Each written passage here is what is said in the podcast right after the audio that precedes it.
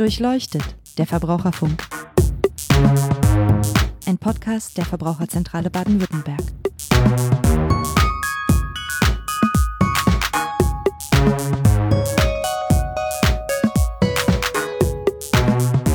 Hallo und herzlich willkommen zu einer neuen Folge von Durchleuchtet, der Verbraucherfunk. Mein Name ist Niklas Haskamp von der Verbraucherzentrale Baden-Württemberg und wir melden uns heute mit einer Sonderfolge, weil Anlässlich der aktuellen Corona-Krise erreichen uns viele Verbraucherfragen zu unterschiedlichen Themen, was die Folgen dieser Krise angeht. Und ein großes Thema, stark nachgefragt bei uns in der Beratung, ist das Thema Reise. Deswegen ähm, spreche ich heute mit unserem Reiseexperten, meinem Kollegen Herrn Butler. Hallo, Herr Butler.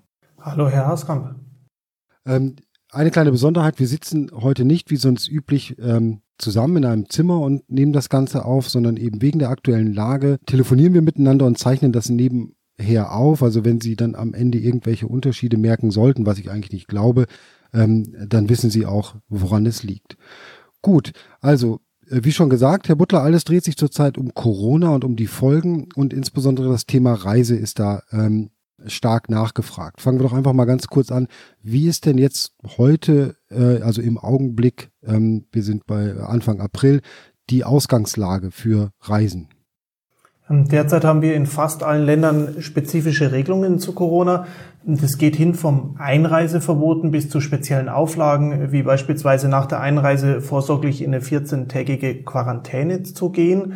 Ähm, und aufgrund dieser Besonderheiten und der hohen Infektionszahlen weltweit hat das Amt ähm, hier eine weltweite Reisewarnung bis Ende April auch ausgesprochen und auch im Inland haben wir verschiedene Regelungen in den verschiedenen Bundesländern. Gleich ist aber in allen, dass wir hier verschiedene Kontaktverbote haben bis hin zu ähm, Ausgangssperren bzw. zu Beschränkungen und für Reisen und Übernachtungen zu touristischen Zwecken ähm, ich im Endeffekt ähm, hier nicht unterwegs sein darf. Äh, sprich, Reisen und Übernachtungen zu touristischen Zwecken sind untersagt. Das sind also gleich eine ganze Menge Gründe, warum eine Reise ähm, zurzeit nicht stattfinden kann, schlichtweg, weil es beispielsweise verboten ist oder weil es eine Reisewarnung gibt oder ja, warum sie eben auch keinen Sinn ergibt, weil ich beispielsweise eben in ein bestimmtes Bundesland oder so nicht, nicht einreisen kann. Ich möchte noch mal kurz darauf hinweisen, dass wir jetzt natürlich über die Lage heute sprechen. Wir wissen nicht, wie sich das in 10 oder 14 Tagen verhält. Aber das ist jetzt erstmal so unsere Ausgangslage, von der wir ausgehen. Und ähm, viele Leute fragen sich dann eben vor diesem Hintergrund, was mache ich mit meiner Reise? Also muss ich jetzt ähm, die Reise doch antreten oder wenn ich sie nicht antreten will, storniere oder zurücktrete, muss ich dann ähm, dafür was bezahlen? Worauf ist da als erstes zu achten, Herr Butler? Also hier haben wir insofern ähm, leichte Unterschiede ähm, und ich muss differenzieren, handelt es sich hier um eine Pauschalreise oder um eine individuelle Buchung. Ähm, wenn ich eine Pauschalreise habe, ähm, die äh, definiert sich darüber, dass hier im Endeffekt zwei wesentliche Bausteine für dieselbe Reise zusammen gebucht werden müssen und wesentlich sind Bausteine, wenn diese mindestens 25 Prozent jeweils dieser Reise ausmachen oder aber die Reise schon in der Werbung als besonders gekennzeichnet ist. Ähm, normalerweise. Also, kurze, kurze Zwischenfrage. Ähm, 25 Prozent zusammengehörig. Das heißt also, ähm, wenn ich beispielsweise jeweils, jeweils Jeweils? Das verstehe ich nicht. Genau, also ich brauche für eine Pauschalreise ähm, wesentliche Bausteine und äh, jeder Baustein muss mindestens 25 Prozent dieser gesamten Reise ausmachen. Dann habe ich im Idealfall schon hier eine Pauschalreise. Meistens ist es in der Praxis ein Flug und ein Hotel, ähm, was gebucht wurde. Es kann allerdings auch ähm, dann eine Pauschalreise angenommen werden, wenn ein Merkmal dieser Reise so besonders hervorgehoben wird, in der Werbung schon.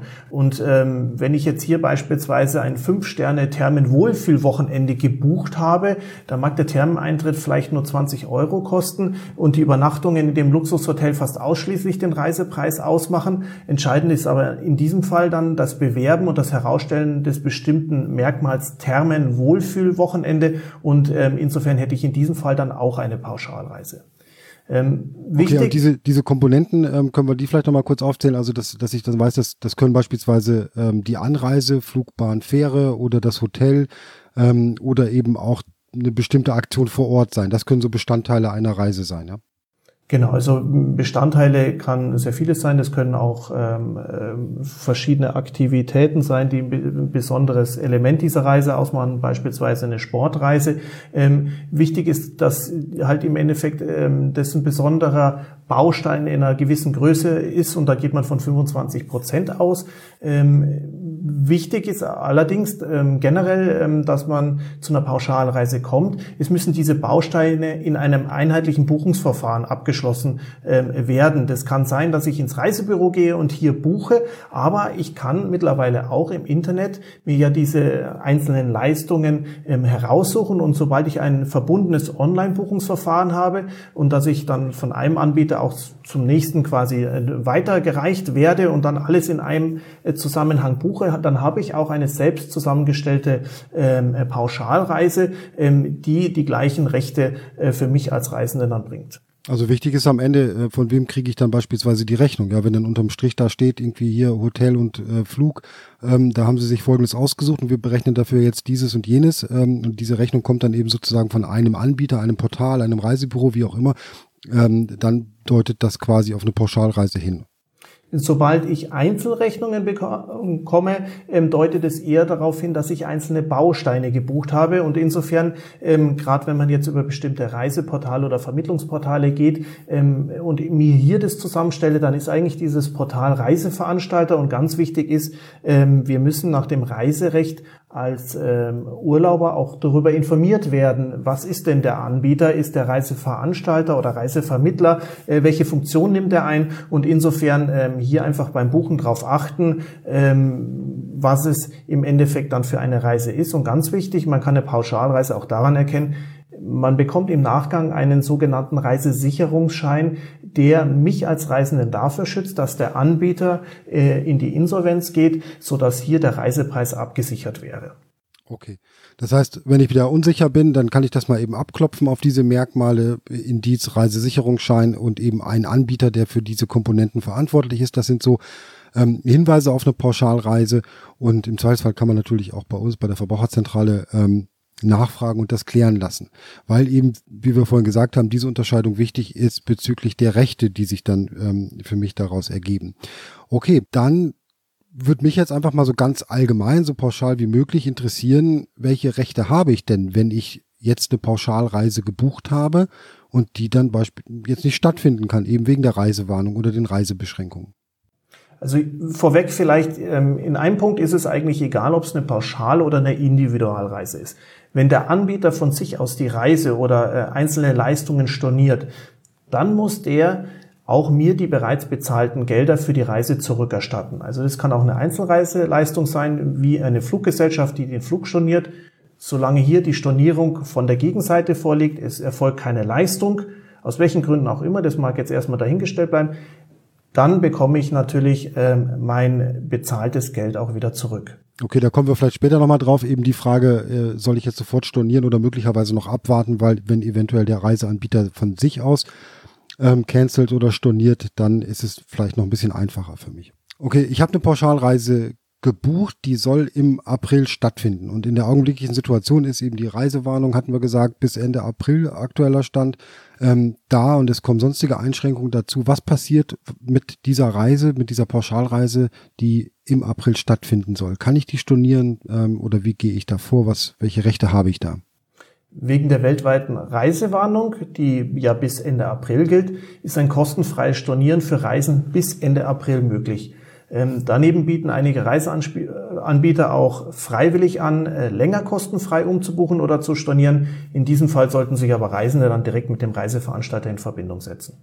Okay, das heißt, wenn ähm, die Reise im April stattfinden soll und mein Reiseanbieter noch nicht von sich aus ge sich gemeldet hat oder storniert hat, dann wäre das jetzt der richtige Zeitpunkt, dass ich mich an diesen Veranstalter wende und sage, ähm, das wird jetzt ja wohl storniert und zwar kostenfrei.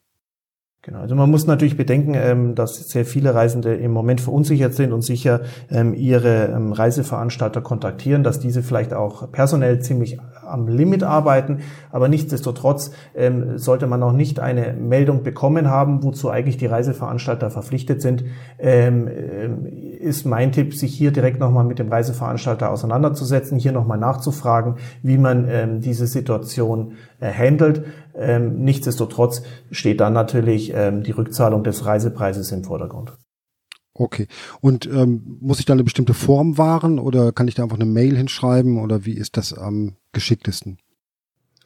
Ähm, aus Beweisgründen würde ich hier auf jeden Fall empfehlen, alles zu verschriftlichen. Es schadet natürlich nicht, dass man einfach auch mal telefonisch hier nachfragt, wie jetzt die Situation ist äh, und dann natürlich mit der Bitte abschließt, ähm, hier das Ganze nochmal schriftlich äh, bestätigt zu bekommen. Ansonsten würde ich aber auf jeden Fall auch aus Beweisgründen, viele Reisen sind sehr teuer ähm, ähm, und es könnte vielleicht ein Fall werden, der vor Gericht landet oder zumindest vor eine Schlichtungsstelle kommt, dass man hier möglichst viele Beweise sichert und Beweis wäre natürlich auch, dass man den Reiseveranstalter aufgefordert hat, hier Gelder zurückzuerstatten bzw. sich zum einer Umbuchung oder zum äh, späteren Reisezeitraum vielleicht äußert. Und da ist es halt ganz wichtig, dass alles schriftlich erfolgt.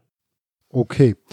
Ähm, ja, die nächste Frage, der nächste Punkt, ähm, der glaube ich auch viele Leute beschäftigt, ist eben, was mache ich mit meiner Reise im Sommer oder sogar im Herbst? Also äh, es besteht dann eben bisher keine Reisewarnung für diese Zeit, kann sich ändern ich habe die Reise gebucht, ich bin aber skeptisch oder in dem Land, in das ich reisen will, herrschen gerade besondere Umstände und, und, und. Also es gibt viele Gründe zu überlegen, auch eine Reise, die für den Sommer oder Herbst geplant ist, jetzt ähm, nicht antreten zu wollen. Wie verhalte ich mich da?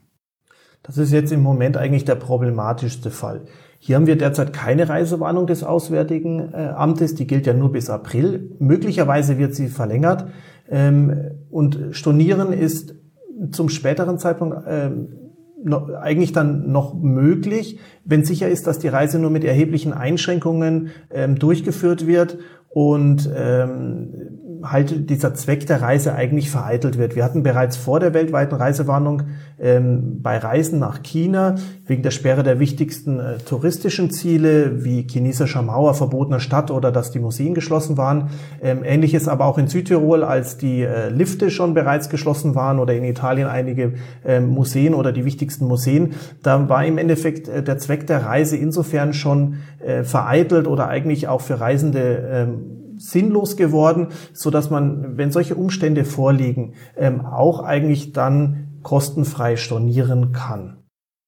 Okay, das heißt, da muss ich dann ein bisschen genauer gucken, was ist gerade, wie ist die Situation im Urlaubsland und gibt es dann tatsächlich triftige Gründe, die mich zu einer auch dann kostenlosen ähm, Stornierung berechtigen? Ähm, oder muss ich eben einfach mal anfragen, wie das dann beim Anbieter ist? Und da schließt sich, finde ich, dann schon die nächste auch nicht unwichtige Frage an. Ähm, wann muss ich sofort handeln? Wann sollte ich sofort stornieren? Äh, wie lange kann ich abwarten? Also gut, bei einer Reise im Herbst, nehme ich an, kann man jetzt noch mal ein bisschen oder sollte man ein bisschen warten, weil wer weiß, wie sich die Lage bis dahin ähm, entwickelt hat. Aber jetzt beispielsweise im Sommer oder so, fragt, fragt sich der ein oder andere vielleicht schon, ähm, ja, wie lange soll ich noch abwarten? Was muss ich tun? In diesem Punkt ist guter Rat ähm, teuer. Umso länger man abwartet, umso höher würde die Stornogebühr werden. Und wenn jedoch weiterhin die Reisewarnung für das Zielland ähm, aufrechterhalten wird oder aber entsprechende Einschränkungen bestehen, dann wäre ja auch wiederum ein kostenfreies Stornieren möglich. Und ähm, wichtig ist im Endeffekt ähm, dann, dass man hier selbst überlegt, möchte ich möglichst lange warten ähm, oder möchte ich natürlich jetzt, weil ich selber verunsichert bin, ähm, äh, möglichst früh stornieren. Ähm, vielleicht ähm, eines wäre ähm, hier vielleicht ähm, für Reisende ganz wichtig, hat man bereits hier Anzahlungen geleistet und oder beziehungsweise dann eine Stornogebühr hinnehmen müssen und stellt sich dann aber im Nachhinein raus, dass die äh, Reise wegen Corona vom Veranstalter ähm, abgesagt wird oder eine Reisewarnung ähm, für das Land vorliegt, beziehungsweise vielleicht auch eine Einreisebeschränkung, so kann man dann aber auch noch die Stornogebühren zurückverlangen, weil die Reise ja tatsächlich dann auch gar nicht stattgefunden hat oder auch nicht hätte stattfinden können. Okay, das ist ein guter Punkt, ähm, dass man, ich, ich fasse nochmal kurz zusammen, wenn man sich unsicher ist, möglicherweise zu den üblichen Bedingungen mit Stornogebühren und so weiter dann storniert und dann im Falle einer Beschränkung oder Reisewarnung dann nochmal auch an diese Stornogebühren kommen kann. Ähm, ansonsten hört es sich für mich so an, als wäre das so ein bisschen auch so eine Einzelfallabwägung. Ne? Also wie teuer war die Reise, wo ging's hin? Ähm, ja, für wie wahrscheinlich halte ich es, dass äh, dieses Gebiet dann nochmal stärker betroffen sein wird und so weiter und so fort. Ähm, da muss man wahrscheinlich dann einfach auch mal ähm, sich mit der Familie oder wie auch immer hinsetzen und sich das überlegen und abwägen, was man da am besten unternimmt. Und ganz wichtig ist, dass ähm, ein subjektives Empfinden äh, einer Unsicherheit immer nicht zum kostenfreien Stornieren berechtigt. Ähm, wir haben zwar weltweit eben eine Lage, dass sehr viele äh, weltweit sehr verunsichert sind, aber ähm, könnte rein theoretisch äh, die Reise in dieses Land stattfinden, ähm, wäre man dann tatsächlich äh, auf die Kulanz des Anbieters angewiesen. Manche zeigen sich ja relativ kulant und geben auch sehr lange jetzt die Möglichkeit, kostenfrei zu stornieren oder auch umzubuchen. Dann sollte man sich gerade bei möglichen Kulanzregelungen zeitnah aber auch schon mit dem Anbieter auseinandersetzen und vielleicht auch darauf hinweisen, dass hier ja ganz große Einschränkungen von der Reise vorliegen und man dann vielleicht auch zu einer Kulanzlösung kommt. Vielleicht ist im nächsten Jahr dieses Reiseziel auch noch interessant oder man nimmt einen Gutschein ähm, und verbringt dann irgendwo den Winterurlaub äh, bei diesem Reiseveranstalter, ähm, dass man hier einfach redet und dann kommt man vielleicht auch ähm, gemeinsam auf einen gemeinsamen Nenner. Okay, wo Sie das gerade gesagt haben, ähm, wichtiges Stichwort, glaube ich, ne, Gutschein. Also ähm, uns erreichen, soweit ich das jetzt mitbekommen habe, auch viele Fragen von Verbrauchern, die sagen, okay, die Reise wurde storniert, der Flug wurde gecancelt oder ähm, ich habe selber storniert und der Anbieter bietet mir jetzt entweder einen Gutschein an oder eine Umbuchung ähm, zu einem späteren, also den Flug oder die Fährfahrt oder was auch immer dann zu einem späteren Zeitpunkt vorzunehmen. Ähm, wie sieht es da aus? Muss ich solche Gutscheine oder Umbuchungen akzeptieren? Äh, ist das ratsam oder nicht? Sie haben es gerade schon mal angedeutet, aber vielleicht können wir das nochmal so auseinanderdröseln. Hier ist das Gesetz eigentlich eindeutig. Ein Gutschein, der muss nicht akzeptiert werden. Äh, sofern ähm, ein kostenfreies Stornorecht besteht, so ist das geleistete, also normalerweise das Geld ähm, auch zurückzuerstatten. Und wurde die Reise jetzt nur in diesem Ausnahmefall bereits mit einem Gutschein bezahlt, gut, dann kann mir der Anbieter auch diesen Gutschein wieder zurückgeben. Aber generell ist es hier eindeutig, ähm, hier ist das Geld zurückzuzahlen. Ähm, sofern allerdings natürlich keine Beschränkungen oder keine offizielle Reisewarnung des Auswärtigen Amtes besteht, dann muss ja auch eine Stornogebühr bezahlt werden ähm, und gestattet mir dann der Anbieter das kostenfreie Umbuchen oder gibt einen Gutschein für den gesamten Reisepreis raus, dann ist es ja ein Entgegenkommen ähm, von dem Anbieter und eine Kulanzsache. Ähm, ich als Kunde muss es nicht akzeptieren. Ich kann auch sagen, gut, ich möchte lieber ähm, eine gewisse Stornogebühr bezahlen und dafür das Geld haben, weil man muss auch bedenken ähm, und diese Wahrscheinlichkeit ist relativ hoch, dass viele Reiseanbieter oder hier im Reisebereich Tätige durch diese weltweite Krise in die Insolvenz rutschen können oder vielleicht auch werden. Und insofern würde so ein Gutschein natürlich das Insolvenzrisiko des Unternehmers auf den Kunden verlagern und ähm, dann könnte der Gutschein, auch wenn er gut gemeint ist, dann vielleicht für mich wertlos sein.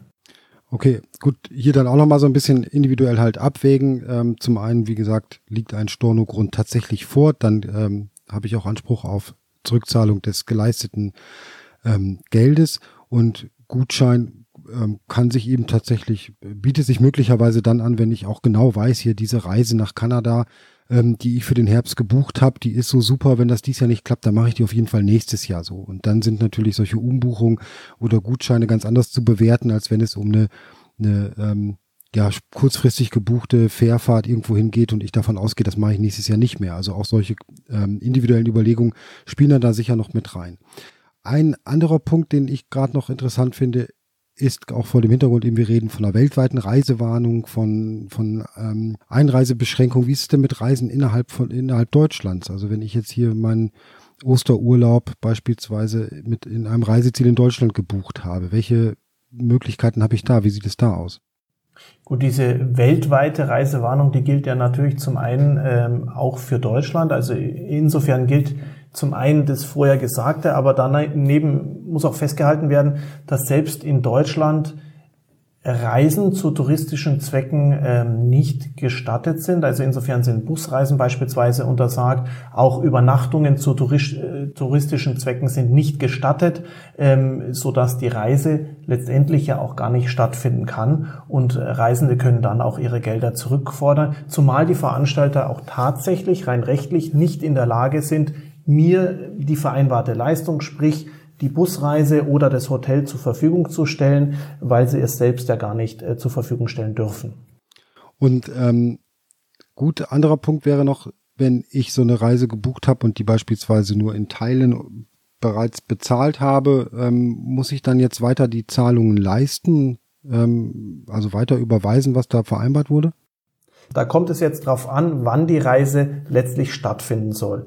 Ähm, sofern die Reise ab Mai stattfinden soll und äh, die Reise in das Zielland möglich ist, dann sind natürlich die ausstehenden Zahlungen zu leisten. Ist die Reise im April geplant, wir haben ja hier die weltweite Reisewarnung und könnte ohnehin kostenfrei storniert werden. Dann muss auch keine Anzahlung mehr gemacht werden. Es ist ja in dem Falle auch eigentlich dann sinnlos, äh, zuerst die Anzahlung äh, noch zu machen, um sie dann im nächsten Schritt wieder zurückzufordern, weil die gesamte Reise ja nicht stattfindet. Also insofern muss man hier unterscheiden zwischen Reisen bis Ende April und dann Reisen ab Mai. Alles klar. Kurze Zwischennote. Ähm, ich habe Sie gerade zwischendurch mal nicht gehört, aber wir haben es ja zumindest auf Ihrem Aufnahmegerät, was Sie gesagt haben. Also von daher ähm, soll das wohl passen und jetzt höre ich Sie auch wieder. Gut, machen wir weiter. Okay, ja, soweit hatten wir jetzt ähm, die Bedingungen bezüglich der Pauschalreise. Die sind etwas eindeutiger, auch wenn das jetzt hier, wie wir gehört haben, im Einzelfall dann doch schon wieder immer mal drauf ankommt. Das ist es halt leider so bei diesen Fragen. Aber es gibt ja auch viele Leute, die haben sich eine Reise individuell zusammengestellt. Die haben beispielsweise selbst das Hotel vor Ort gebucht, den Flug dahin, die Fährfahrt und so weiter und so fort. Ähm, wie sieht das mit solchen individuell gebuchten Reisen aus? Kann ich die auch stornieren vor dem augenblicklichen Hintergrund? Das ist etwas schwieriger. Ähm, wurden diese Einzelleistungen nach deutschem Recht gebucht, ähm, muss man auch hier davon ausgehen, dass ich äh, kostenfrei stornieren kann. Da sind die Bedingungen oder die Gründe ähnlich wie bei der Pauschalreise. Schwieriger wird es jedoch, wenn ich ähm, direkt im Ausland ähm, gebucht habe, im europäischen Ausland, ähm, ist es aufgrund der Harmonisierung des Reiserechtes auch noch relativ äh, günstig für mich als Reisenden, dass ich hier bereits geleistete Zahlungen zurückfordern kann. Äh, Spanien äh, beispielsweise ähm, verpflichtet auch Hoteliers ähm, in so einem Fall höherer Gewalt umgehend zurückzuerstatten. Auch ähm, es gibt ähnliche Regelungen in Österreich oder Italien, dass hier eine Rückerstattung erfolgen muss, weil diese Leistung ja auch tatsächlich nicht angeboten werden kann. Schwierig wird es allerdings, wenn ich im Nicht-EU-Ausland bin, beispielsweise in China oder in Brasilien, dann müsste ich dann entsprechend hier ähm, das Apartment, was ich mir für den Urlaub ausgesucht habe, ähm, beziehungsweise das Geld, was ich hierfür schon geleistet habe, individuell einfordern. Und da habe ich halt einfach die Gefahr, dass dies zum einen nach dem dortig geltenden Recht funktionieren muss. Ich habe dann auch ähm, sicherlich einen Anwaltszwang bei höheren ähm, ähm, Preisen, die geleistet wurden. Dann brauche ich vielleicht noch einen Dolmetscher. Und insofern habe ich ein sehr hohes Kosten- und auch Prozessrisiko, da ich dieses Recht ähm, hier nicht kenne. Und dann wird es relativ schwierig, die Ansprüche dann auch dementsprechend durchzusetzen. Wie kann ich denn rausfinden, ob ich bei einem deutschen ähm, oder nach deutschem Recht diese Individualreise oder diese Komponente gebucht habe oder nicht? Also ich meine, wenn der, wenn der Anbieter äh, eine deutsche Firma ist, nehme ich mal an, ist es relativ klar oder wie komme ich dahinter? Ja, wenn ich natürlich ähm, einen Anbieter habe, der hier ansässig ist, dann ist es relativ einfach. Ähm, es ist allerdings auch so, wenn ich ähm, beispielsweise im Internet äh, buche, aber sich dieses Angebot direkt an deutsche Urlauber richtet, weil die Internetseite auf Deutsch ist, weil ich auch direkt angesprochen werde, auch in Euro bezahle, ähm, dann ist dieses Angebot direkt für mich als äh, deutschen Reisenden gültig und dann gilt auch ähm, deutsches Recht und könnte nach deutschem Recht entsprechend meine Ansprüche geltend machen. Wobei man auch sagen muss, selbst wenn ich hier in Deutschland dann vors Gericht gehe und einen ausländischen nicht-EU-Reiseanbieter am Ende der Welt verklage und vielleicht auch einen Titel letztendlich auf dem Tisch habe, ob ich dann das Geld auch wieder zurückbekommen kann, ähm, aufgrund der Durchsetzungsschwierigkeiten im Ausland ein Geld einzutreiben, das steht dann auf einem ganz anderen Blatt. Okay, das heißt, da einmal genau gucken, deutsches Recht ja, nein, im Zweifelsfall äh, mal nachfragen, vielleicht bei uns oder ähm, auch bei einem Anwalt und mal drüber gucken lassen, äh, wie das aussieht, wenn man das nicht genau herausfinden kann. Und ähm, ja, dann sich an den Anbieter wenden und das Ganze klären. Ähm, genau, apropos an den Anbieter wenden. Also das wird mich ähm, am Ende jetzt schon noch mal interessieren, wie gehe ich, wir hatten es vorhin schon mal angedeutet, so mit, mit äh, schriftlich und vielleicht Einschreiben und so weiter. Wie gehe ich konkret vor? Für die Pauschalreise hatten wir das, aber jetzt in so einem Fall individuelle Reise. Ähm, was mache ich am besten? Schreibe ich einen Brief, eine Mail, rufe ich an? Ähm, was mache ich, wenn es Streit gibt? Welche, an wen kann ich mich da wenden und so weiter und so fort?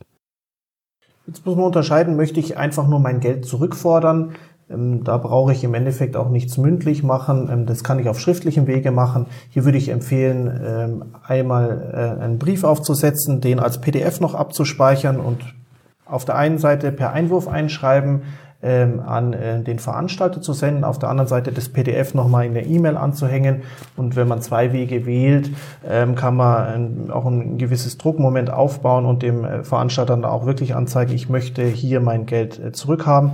Ähm, das Einwurfeinschreiben ist aus dem Grunde wichtig, ähm, dass man hier einen Nachweis hat, dass man hier ähm, gerichtsfest beweisen kann, auch tatsächlich den Anbieter aufgefordert zu haben, das Geld zurückzufordern. Er ist ohnehin verpflichtet, eigentlich innerhalb von 14 Tagen zurückzuerstatten. Aufgrund der jetzigen Lage kann es aber natürlich auch sein, und da muss nicht immer böse Absicht der Anbieter dahinter stehen, dass es vielleicht sich etwas verzögert. Aber nichtsdestotrotz würde ich, wenn es einen nicht freiwillig macht, hier auf jeden Fall eine 14-tägige Frist setzen.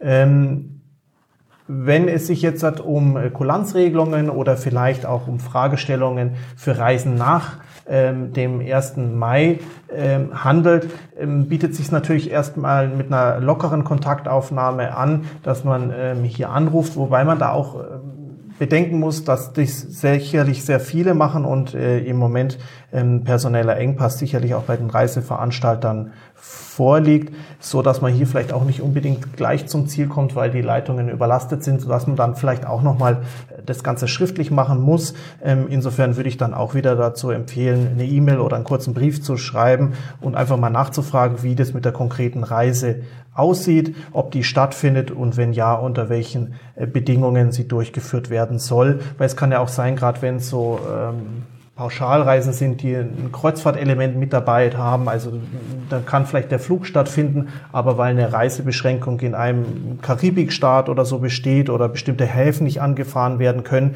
dann kann ja auch sein, dass die ähm, Pauschalreise, die ursprünglich so schön geplant war, äh, mit Abstrichen hinzunehmen wäre und dann müsste man sich ja selber nochmal Gedanken machen, möchte ich die Reise überhaupt so wahrnehmen oder vielleicht zu anderen Bedingungen ähm, erst im nächsten Jahr antreten. Ähm, also insofern ist es da ganz wichtig, dass man mit dem Anbieter dann in Kontakt tritt.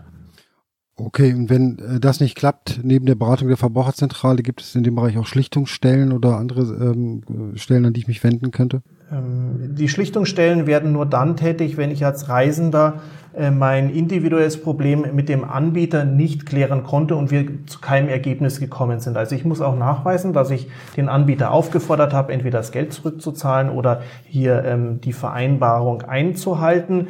Ähm, wenn ich dann auch nachweisen kann, dass der nicht reagiert oder nicht so reagiert, wie ich möchte, ähm, dann kommt man im Endeffekt nicht zu einem gemeinsamen Ergebnis und hat dann erst im zweiten Schritt die Möglichkeit, die, die Schlichtungsstelle SÖP anzurufen.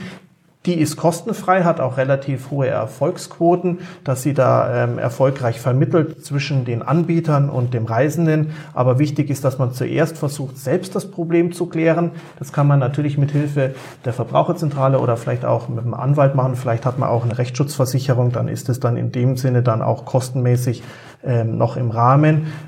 Aber diesen Weg muss man zuerst gehen, bevor man auch die Schlichtungsstelle anruft. Ja, ich glaube, dann haben wir das soweit einmal ganz gut ähm, durchdrungen, die ganze Geschichte. Vielen Dank, Herr Butler. Sehr gerne. Wenn Sie zu dem Thema noch Fragen haben oder wenn das, was wir hier an Tipps gegeben haben, nicht klappt, nicht funktioniert, wir bieten Beratung dazu an. Wir haben äh, bei uns auf der Internetseite auch viele Informationen dazu zusammengestellt. Die finden Sie ähm, wie gehabt unter auf unserer Internetseite unter der Adresse www.vz-bw.de slash podcast. Da haben wir einen Beitrag zu dieser Folge, wo wir alle Links und Informationen zusammenstellen.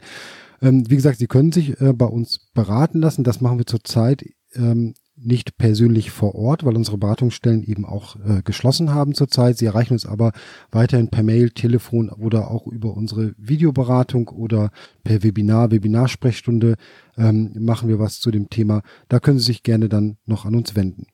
Ja, vielen Dank fürs Zuhören und ähm, wir hören uns hier bald wieder in, mit einer nächsten Folge unseres Podcasts Durchleuchtet der Verbraucherfunk. Tschüss, machen Sie es gut.